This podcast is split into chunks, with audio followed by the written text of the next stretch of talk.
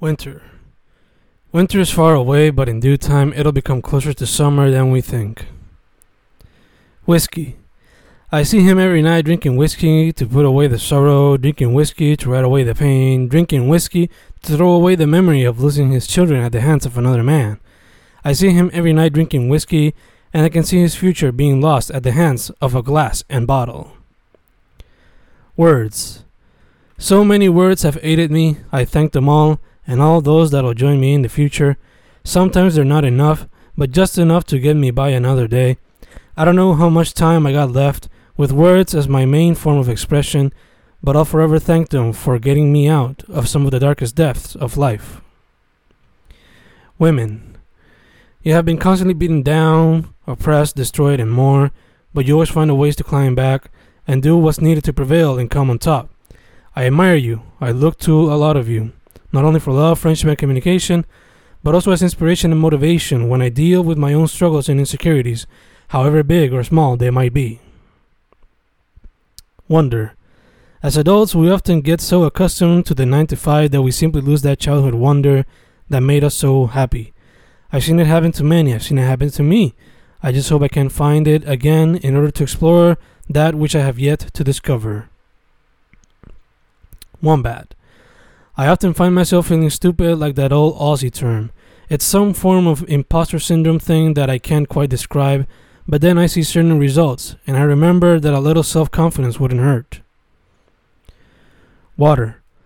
Multiple water bottles a day make me shine, give me life, make me feel better, make me feel healthier.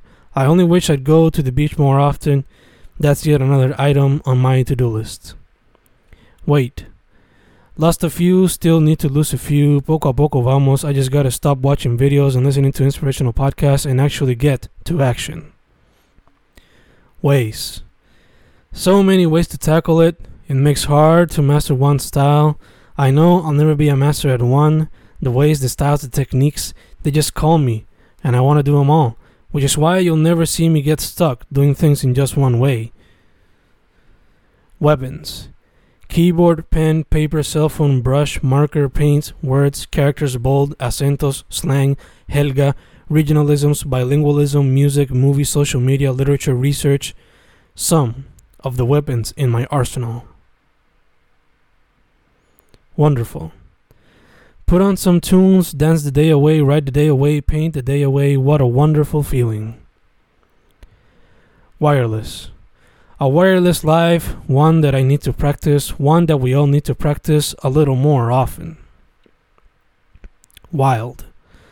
I sit in many places feeling like a National Geographic reporter who's in the wild as I serve as an observer, spectator of everyday life, looking at the details that make it so interesting, so great. It is a wonderfully wild experience that I try to capture, but that often becomes harder to do in a pure form wilderness. Out in that concrete wilderness, you'll hear a lot of sounds coming out of machines used for transportation in the middle of lines found in streets fueled by industry, commerce, culture, corruption, and more. Rap. Sometimes I wish I could say that's a rap, but the urge to create never lets me rest. Wine. A little wine relaxes her. A little wine accompanies her every time she watches her favorite series, movies, or videos on social media. A little wine helps her let her mind loose on the canvas. A little wine makes her a wild creature in the bedroom. A little wine lets her be free. A little wine, a little wine. Winds. These winds can take down cities if Mother Nature really wished it to be, but for now, she takes mercy on our souls but we take it for granted and keep fucking up what little she has of her anatomy. Worthless.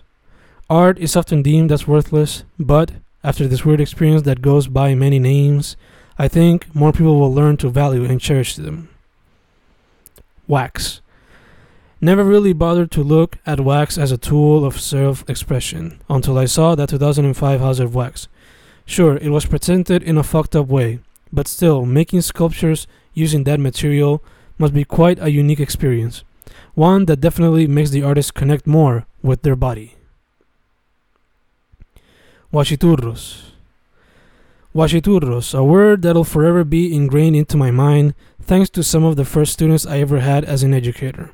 After looking it up, I find it to be the name of a band, but also a compound slang word often used in Argentina, and while all that might be true, for me, it'll always take me back to those early days of teaching when I was an instructor in the good old 802. Wound. Every poem helps to cover a wound, a wound of any form, even wounds we don't really know we have. It doesn't really matter. They always help, they always heal. Wish. Wish, wish, wish, wished, wishcraft on my wish wish list, full of wishcraft and wishes and wish wishes. Waste. So much waste found in these streets. It's embarrassing. It makes me think. It makes me sick. I wish we were better. I wish we were more aware, but much like every message, it'll take time for environmental awareness to reach outside of the bubbles that are already aware.